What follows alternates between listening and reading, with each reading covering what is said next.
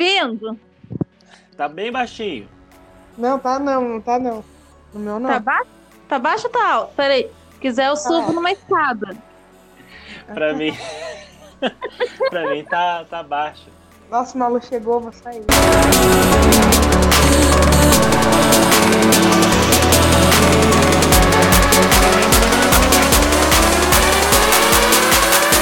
Seja bem-vindo ao NECCast. Meu nome é Guilherme e eu quero dizer que o oprimido de hoje será o opressor de amanhã. E para a gente falar um pouquinho dessa temática que é o teatro do oprimido, eu tenho aqui comigo Ana Cláudia. Oi, gente, boa noite.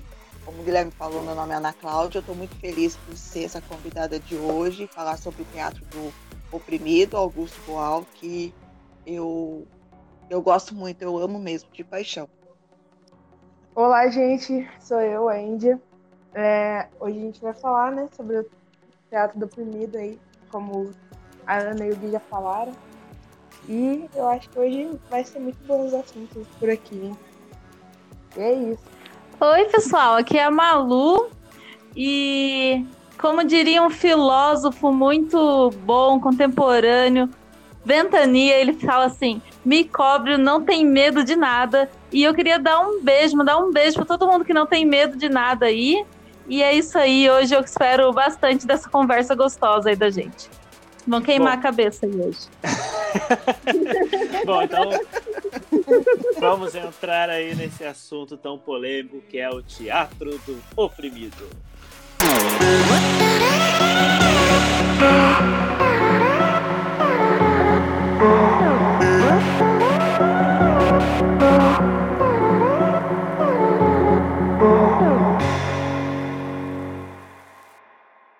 Antes de qualquer coisa, a gente precisa dizer o que de fato é o teatro do oprimido. Né? O teatro oprimido, para quem não sabe, ele foi criado nos anos 60 por Augusto Boal. E ele tinha essa ideia de pegar situações do cotidiano, ou seja, coisas que acontecem em casa, no cinema, nas ruas, nos teatros, e transformar isso em cenas que provocasse uma sensação naquelas pessoas que estavam ali assistindo.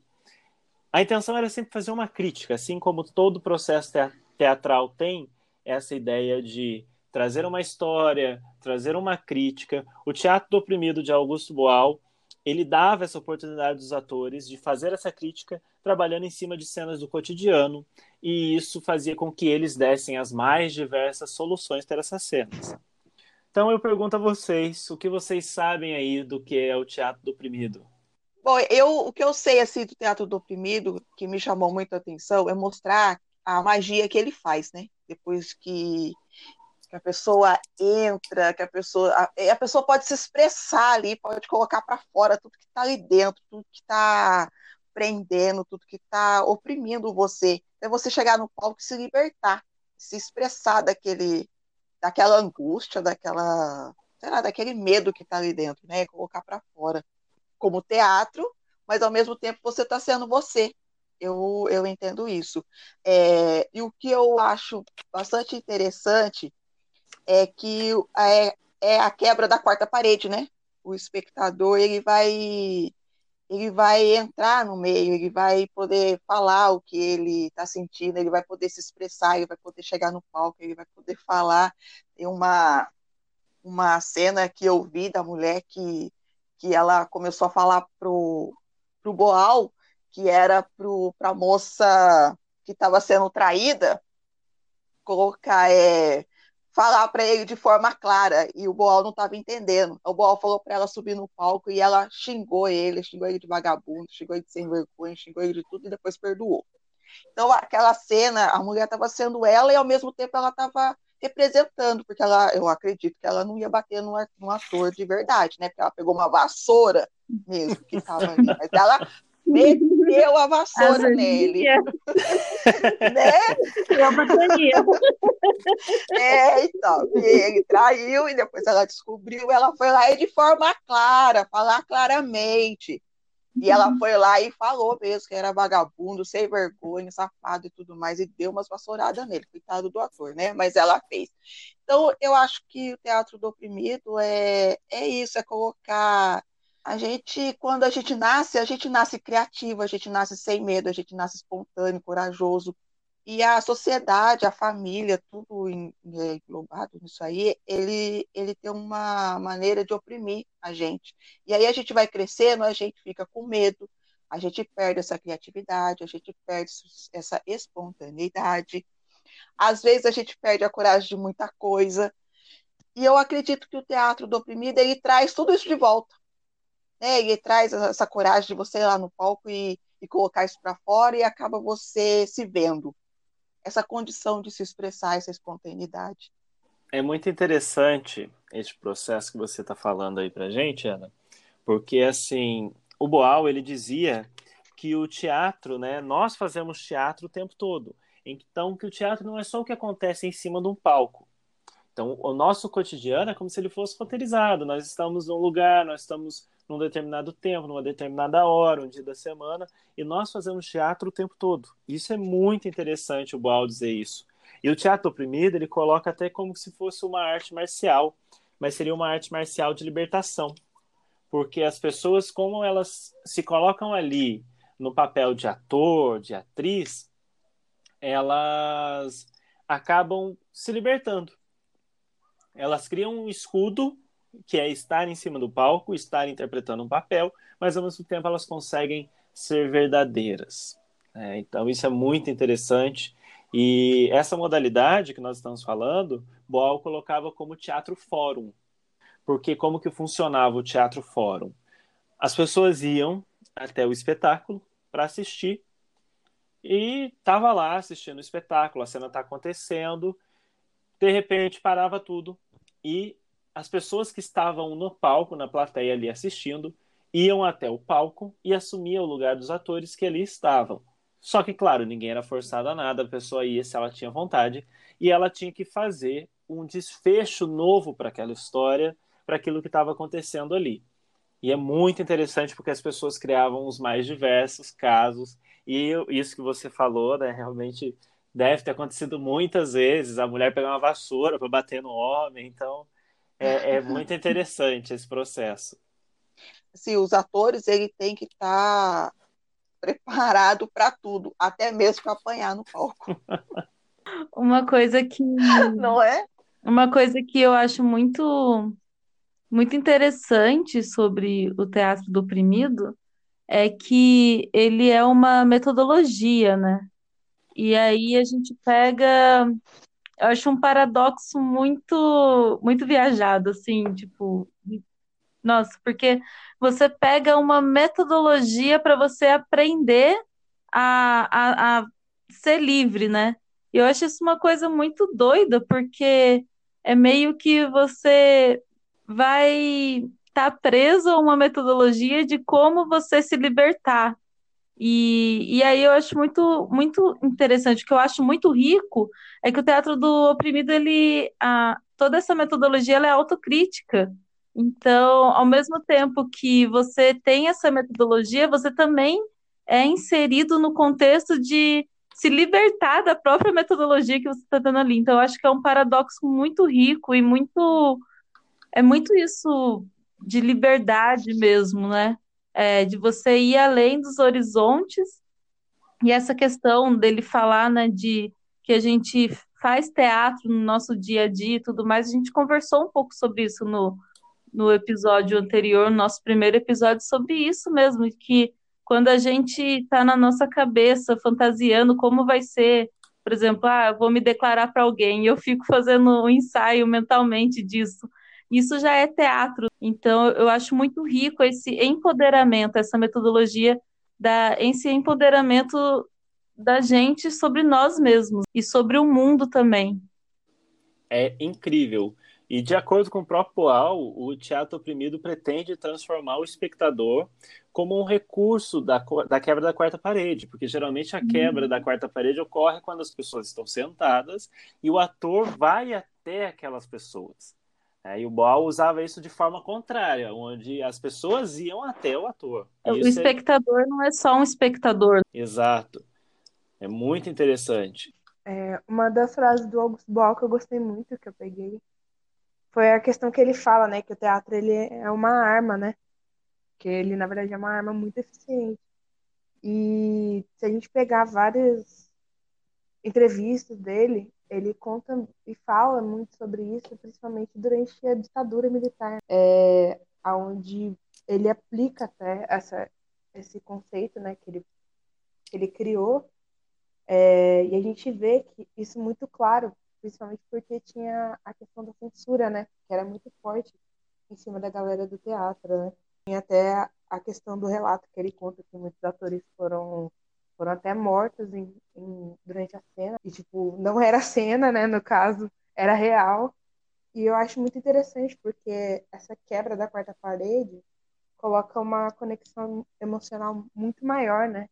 Do que a questão do ator que está ali em cima do palco, tá só ali representando ali, né? No caso.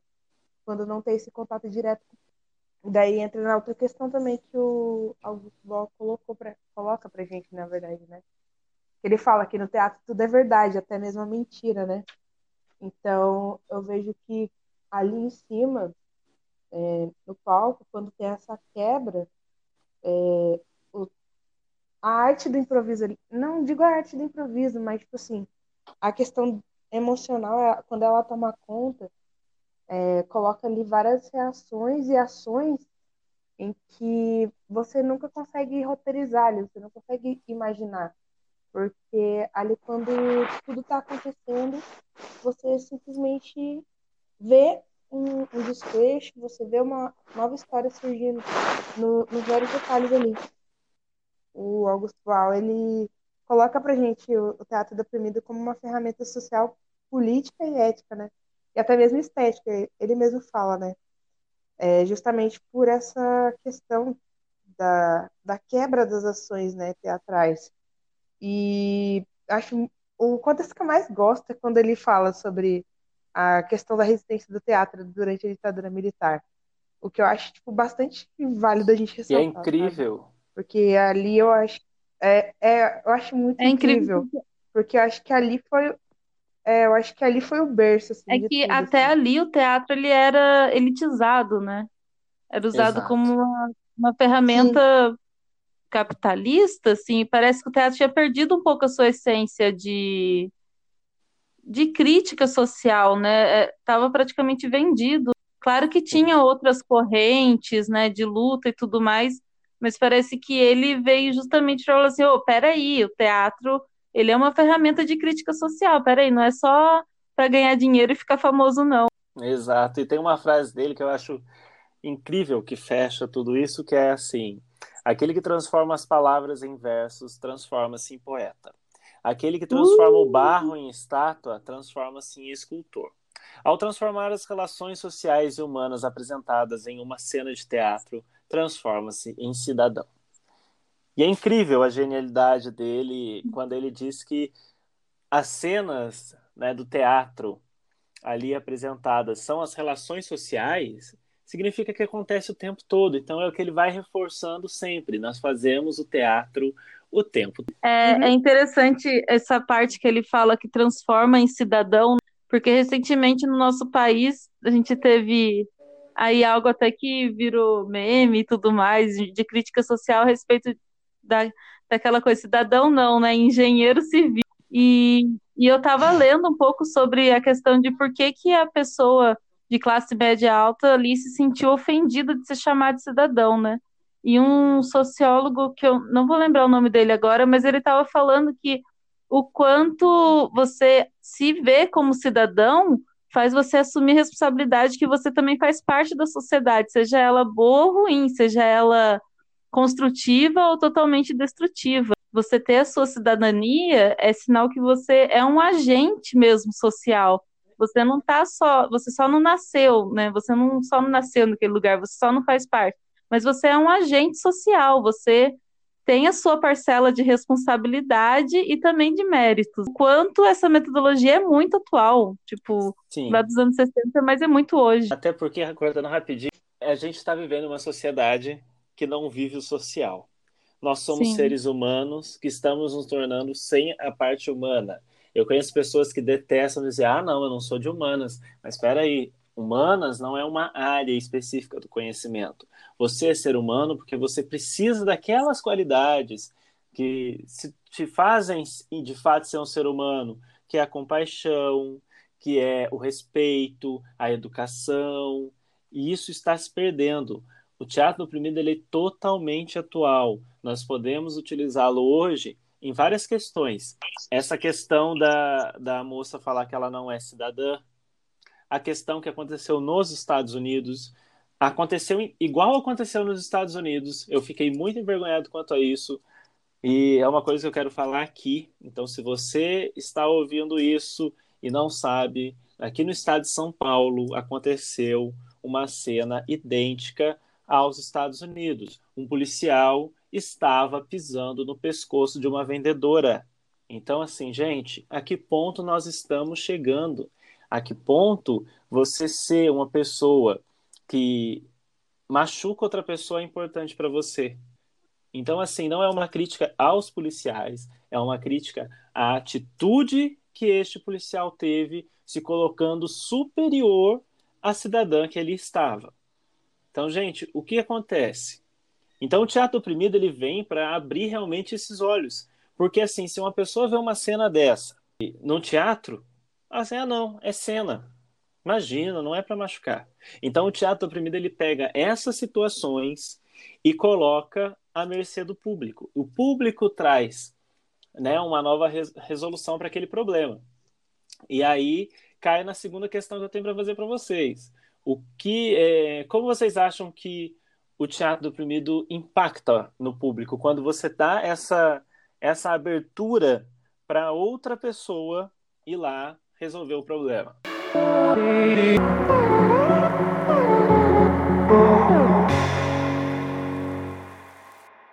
Como diria Elis Regina, né? Como nossos pais, né? No caso lá, né? Se repetindo, sabe? Essa, essa essa opressão né, se repetindo, seja ela mesmo num, contexto político, social, até mesmo tipo, para gente que é, que é da arte, né? A gente vê todo, todo, toda essa, essa história, esse, esse quadro né, social, só tipo, de tempo em tempo repetindo e vindo, sabe? E acho isso muito interessante, porque quando a gente vem com essa ideia do teatro deprimido, a gente pega que é lá de trás, lá, né? De 1960, Isso. né, Gui? Então, olha só, a gente está em, em 2020 e ainda se fala, ainda se é, ainda usa como um instrumento de, de resistência, né? E aproveitar o gancho também para falar que ali no começo ali teve é, muita a questão também da participação dos músicos uhum. na época, né? A maioria dos, dos teatros ali começaram ali né, na a gente estava falando sobre a questão da, da época da ditadura, né? É, eu acho muito válido um principal que eu acho que se destacou ali na questão foi Chico Buarque com Roda Viva, hum, né? Sim. A gente vê que a quebra dessa, dessa quarta parede é ela pelo menos eu acho, né? Que ela é algo inexistente, sabe? Essa, essa parede. Porque quem colocou essa parede ali, sabe? Será que ela realmente existe? Será que, tipo, a gente não, não criou a nossa própria pressão e ficou ali, não, a gente tem que apresentar isso, tem que fazer isso, assim, assim, assado, sabe? Vocês conseguem entender meu uhum. pensamento, assim? É... E daí, tipo, a gente trazendo para nossa realidade agora, em tempos de pandemia, a gente vê que essa questão da, da quarta parede, ela é muito fácil de ser quebrada através das redes sociais, através até mesmo agora do, dos podcasts, né? Porque ela, ela, é muito fácil de, de, de a gente chegar no nosso ouvinte, chegar no, no nosso público e levar a informação que a gente quer passar, sabe? E acaba que essa opressão, né, no caso, da quarta parede que a gente está vivendo, porque eu vejo como uma opressão da quarta parede. Por quê? A gente está oprimido dentro de casa, não, não digo num, no contexto social, mas tipo assim, querendo ou não, a gente não pode, porque existem regras que a gente não pode descumprir pelo governo. E a mesma coisa era lá tempos atrás, existiam regras que não podiam ser, ser descumpridas. Então, a gente vê, traz isso de volta e vê o quão grande é essa importância, né? Oi? que você. Tô ouvindo vocês falarem aí. que você pensa sobre tudo isso que a gente está colocando? Como que você acha que quem você está fazendo teatro também assim, né? Como que você lida com essa questão de, de o teatro ser uma ferramenta e tudo mais? Olha, o teatro é uma ferramenta muito poderosa, poderosíssima, e eu estou sentindo isso na pele, a ponto de eu aprender a, a me conhecer, a ter uma visão de outras coisas. Tenho muito que aprender ainda, mas eu já estou abrindo um leque enorme dentro de mim aqui, uma visão muito grande de dentro para fora, de fora para dentro, na verdade. E eu acho que quando o público assiste uma peça, ele tem uma transformação, porque, igual você falou, né, da, do policial colocar o pé no pescoço da moça, né, na, na televisão. Quando a gente vê isso na televisão, a gente, talvez o impacto não é tão grande, mas eu estou falando de tão grande mesmo, quanto você vê isso num palco. Você parece que, assim, está muito próximo, se, se, é, se aquilo é muito próximo de você, é muito. E é uma coisa real, uma coisa que aconteceu. Se a pessoa assiste aquilo pela televisão e, e vê um, uma peça dessa, e principalmente ela poder ir lá e dar a opinião dela, como o Boal né, permite, a proposta dele é essa. Nossa, eu acho que esse policial ia apanhar tanto porque acho que a pessoa, quando ela vê isso pela televisão, a vontade que dá é de ir lá e bater, mas não pode porque está na televisão. Agora, você imagina uma cena dessa e o público tá ali, né? E poder reagir, poder falar. Eu acho que a reação do público é bem maior, é mais intensa. E se é permitido subir e falar, eu acho que a pessoa não vai deixar de fazer. É uma coisa que eu estou falando teoricamente, porque eu nunca tive a. Assim, é, eu nunca fiz, mas eu pretendo um dia né, poder fazer essa, experimentar essa proposta dele, porque eu quero sentir na pele, tanto no palco como fora dela, eu quero sentir isso para me poder estar tá falando com mais, com mais vontade, com mais intenção, com mais ênfase, né, digamos assim porque eu acho que a transformação é muito grande. Eu acho que é muito, é um impacto muito grande. Você está vendo uma coisa dessa, não só essa, né? Outras, outras situações também. Mas você está muito perto daquilo. Você então, faz parte daquilo, né? O Boal ele faz com que as pessoas é... passem a fazer parte daquilo, daquele processo.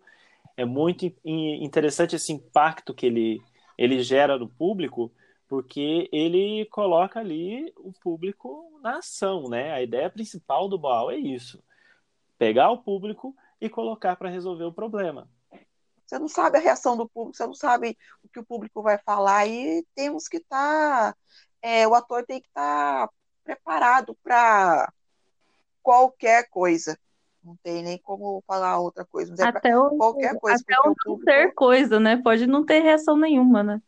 E isso também Pode. O então... silêncio também é uma resposta, né? Querendo ou não. Então, acho que é toda essa questão do, da palavra oprimido em si, né? Quando a gente pensa em oprimido, a gente pensa numa pessoa enclausurada, né? Uma pessoa reprimida, uma pessoa sem força, com muros em volta. E aí, quando a gente empodera o oprimido, né? Ele se vê capaz de reerguer e lutar. Então, é, é, é engraçado, assim, o próprio título do método, ele já, já é um título de empoderamento, de empoderamento voltado para quem está ali dentro dos muros, enclausurado para pessoa se levantar e quebrar muros. O Boal ele não queria que quebrasse só a quarta parede que a gente tem ali, que vem esse contato, essa distância, né, do público com o palco. e sim as quarta parede, né? A quarta, não sei nem como colocar isso no plural, mas a, a quarta uhum. parede emocional. Então seriam os nossos muros emocionais. Mas isso é claro que, que tem que ser muito bem trabalhado, não é uma coisa que uhum. acontece da noite para o dia, porque senão acaba caindo naquela frase que eu falei lá no comecinho do nosso programa, que é o oprimido de hoje quer ser o opressor de amanhã. Para a gente encerrar, eu queria deixar ah. algumas dicas. Programa foi muito já? extenso, é. Tava tão bom! Não. Mas se... Ah.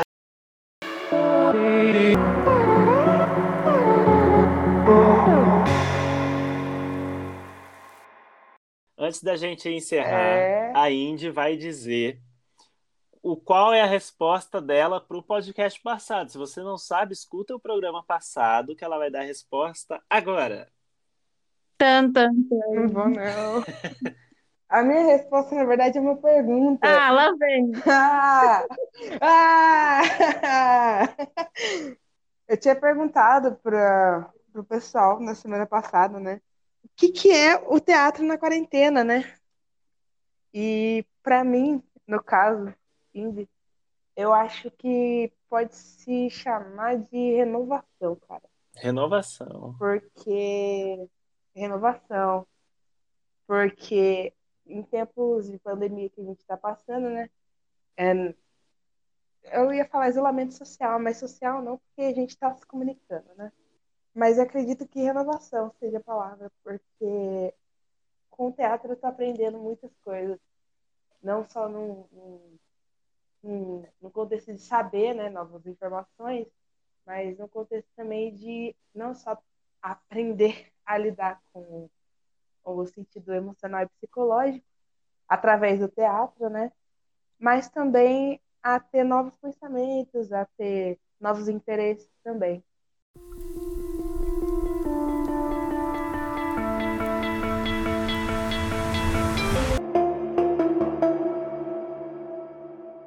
Quero deixar aqui algumas dicas para quem quer saber mais sobre o teatro do oprimido, para quem tem interesse. Existe um documentário que é Augusto Boal e o Teatro do Oprimido. Esse documentário, eu posso estar enganado, mas ele foi feito pela TV Sesc, pelo pessoal do Sesc, e você consegue encontrá-lo disponível no YouTube. Mas alguém tem alguma sugestão? Eu tenho uma sugestão para fazer que eu, eu quando eu fui pesquisar sobre, eu acho que é muito interessante, principalmente quem está aí para o trabalho de conclusão de curso, está indo aí para esses lados, tem um site que eu não sei se todo mundo sabe, que ele concentra artigos científicos, que é o da Cielo, com um S no começo, e, e se você pesquisar lá, você vai encontrar vários artigos de pessoas que aplicaram atualmente o método, né? E quais, quais foram as respostas e tudo mais. Eu acho que é uma coisa bem interessante para a gente estar tá lendo também aí, se você tiver curiosidade. E são artigos bem legais para ler, bem, você lê rapidinho, você lê. Nada que uma semana, brincadeira.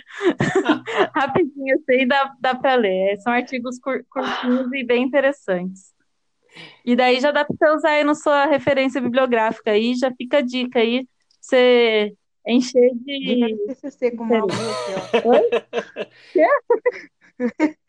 Dica de TCC com Malu aqui, ó. Já, já vai anotando aí as frases que você gosta, já coloca lá na referência, já fica com umas 50 páginas aí de referência. E para quem gosta de uma boa leitura, existe o livro Augusto Boal, Teatro do Oprimido e Outras Políticas Públicas, Super recomendo para quem quer estudar sobre teatro oprimido, quer aproveitar esse tempo que a gente está aí de quarentena, está em casa, procura o livro, vê o documentário, que você vai ficar super antenado, vai estar por dentro do que é o teatro oprimido e o quão complexo é toda essa filosofia, mas ao mesmo tempo quão libertadora ela é.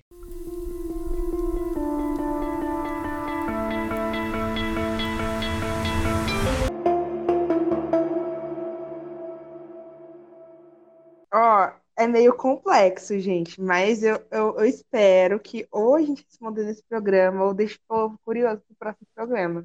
Aquela surpresa, né? Mas enfim. A pergunta é a seguinte, ó. Foi bem caprichada, hein? ó, sendo o te... ó, presta atenção. Não, é sério, é sério, ó, é sério, ó. No caso, depois de tudo que a gente falou, sendo que a gente, né, no caso, pesquisou, etc, enfim. A questão é a seguinte: sendo o teatro do oprimido uma ferramenta de trabalho de no, dentro de um conceito político, né? Tá bom que tem o social, o estético, enfim. Mas no caso aqui, né? Dentro do contexto político, quais, né, vocês acham que podem ser é, os temas de novas obras atuais? Fica a perguntinha aí para você responder nos comentários e mandar para gente, tá? Então responda aí a perguntinha da Indy. E a nossa resposta vem na abertura do próximo programa. Um grande beijo. Um abraço e até o Ganha nosso nota extra programa. responder? Ganha nota extra? Não vou responder. Oi? Ô, Ana, muito obrigada por ter participado com a gente, viu? Eu que agradeço vocês, eu gostei muito, adorei ter participado. É, obrigado mesmo por Ana, essa Ana, pra quem oportunidade. sabe, a nossa pantera sambista. Essa mulher samba como ninguém. Ah? Não me entrega, não, mulher. Não me entrega, não. Não entrega, não. Gente, posso. Então, Gente, gente. Ai, posso falar uma coisa que tá me Pode, corroendo pode, aqui? pode. Pode, claro. Não. Eu, eu, Mentira, eu, pode. eu, eu aprendi uma coisa no teatro que eu gosto de usar uma frase, e que essa frase me calhou muito bem no teatro, é, do oprimido também, mas no teatro em geral, que quando você tem alguma coisa, um medo, alguma coisa, você tem que acabar com ele. Então eu uso uma frase que diz assim: o inimigo descoberto é o inimigo morto. Então, Hum, quando você descobre o que está te causando aquele medo, aquele, aquela insegurança, mata e mata e vai, vai para frente, que você consegue. É. Então, assim, às vezes a gente tá, nossa, não sei, eu de repente se você descobre aquilo, ameniza e você vai. Então, gente, ó, inimigo descoberto é inimigo morto. Usa essa frase, põe em prática que vocês vão ver que vocês vão conseguir. Ó,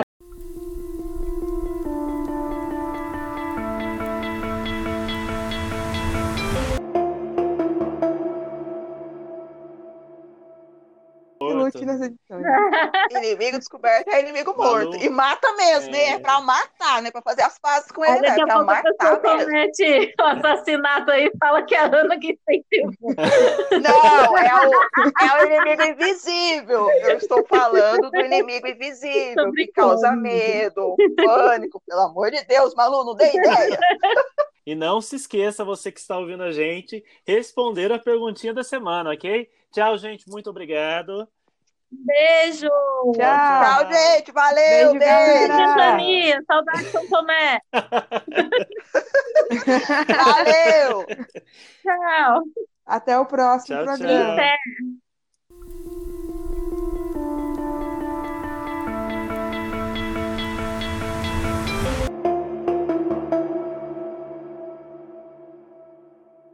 E Agora, você encerra aí, mulher. É você que tá aí com o negócio. 58 minutos O de que, que eu programa. faço, gente? Eu saio. Agora é. Eu clico aqui terminar a Isso. gravação. Socorro, medo de cancelar e Nossa tudo. senhora, mas aí a gente, aí Misericórdia. a gente Terminar tem que a gravar tudo de novo, ué. Eu vou clicar aqui, Tchau, tchau. gente. Tchau. Com medo.